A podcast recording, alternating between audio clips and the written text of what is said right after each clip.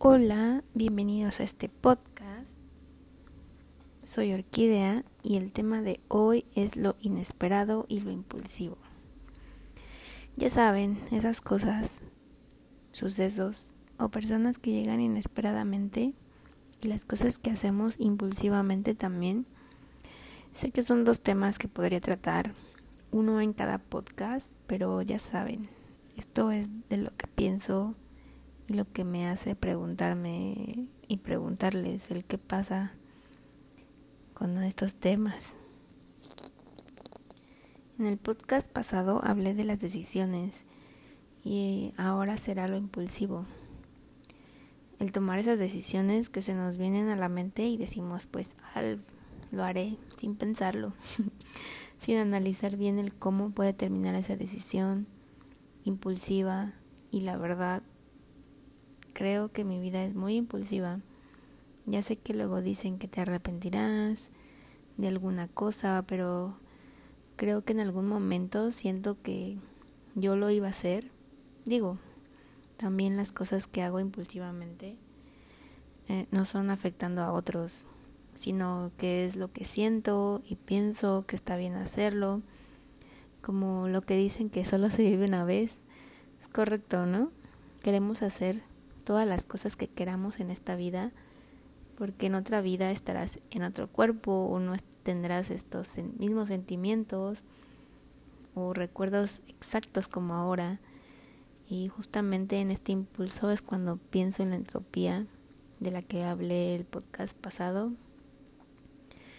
Y definiendo al impulso, es la tendencia que mayormente los seres humanos experimentamos, aunque sea una vez en la vida y qué implica el actuar movido por alguna emoción sin que haya mediado una deliberación previa de la razón. Entonces, hacemos cosas sin pensar y sin preocuparnos el qué pasará después. Al menos en ese momento, y ahí entra esa decisión de, ay, si no lo hago, jamás lo haré. Y justo como dice la definición, es una emoción y te emociona al seguirla. De hecho, encontré hasta formas de dejar de ser impulsivo. ¿Y qué creen? es como las drogas. Te dicen que te concentres, que te rodees de personas felices, que lleves una vida sana. Pero creo que eso está medio raro, ¿no? Porque seguir tus emociones es lo que te hace humano. No está mal sentirlo, no está mal ser impulsivo, sino que igual a lo que nos han enseñado que todo en exceso es malo, y si tenemos claro eso, no está mal ser impulsivo. Dar amor a todos, llorar, reír, enojarte, pero obviamente todo esto y el impulso, tu impulso, no debe afectar a nadie más. Hace poco yo hice algo muy impulsivo. Entregué una carta clandestinamente.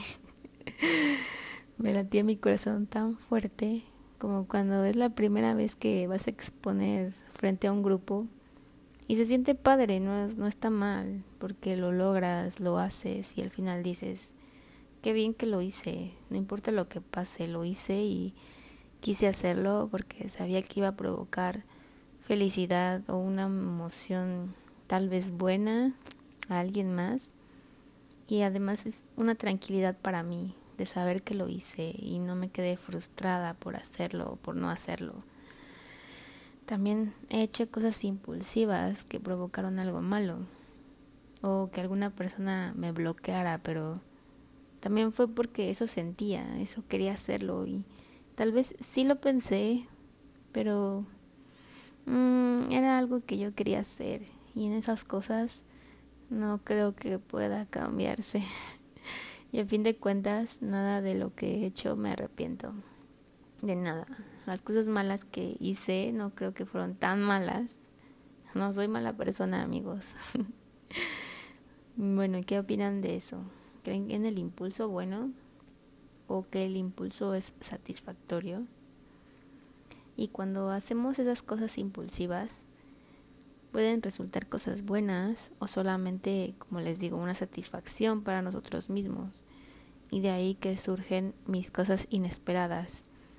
Y por eso digo estas dos cosas, porque haciendo cosas impulsivas es como atraigo cosas chidas.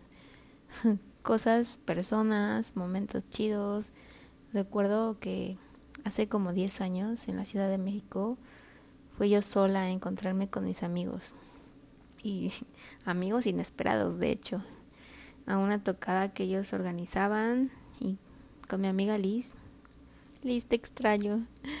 Vimos a unos viejitos. Bueno, no eran tan viejitos, pero eran como de 50 años y nosotros teníamos que 20, 23, 25 y estaban ahí con sus estoperoles y sus chamarras ad hoc con todos y estábamos Liz y yo preguntándonos y riéndonos de por qué estaban ahí y le dije voy a ir a preguntarles y así impositivamente me fui y le dije ya me voy bye nada más me fui y les hablé y creo que cuando que cuando quiero ser sociable lo soy en verdad.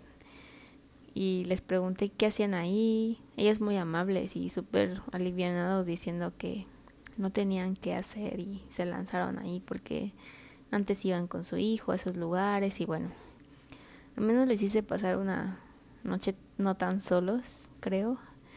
Y pienso que se, pienso que se sintieron más a gusto en el lugar y bailaron y bueno, eso es lo que hago impulsivamente y así conozco a varios amigos porque me fui a hablarles o me fui a visitarlos los conozco y ni viven cerca y ni los conozco desde niños.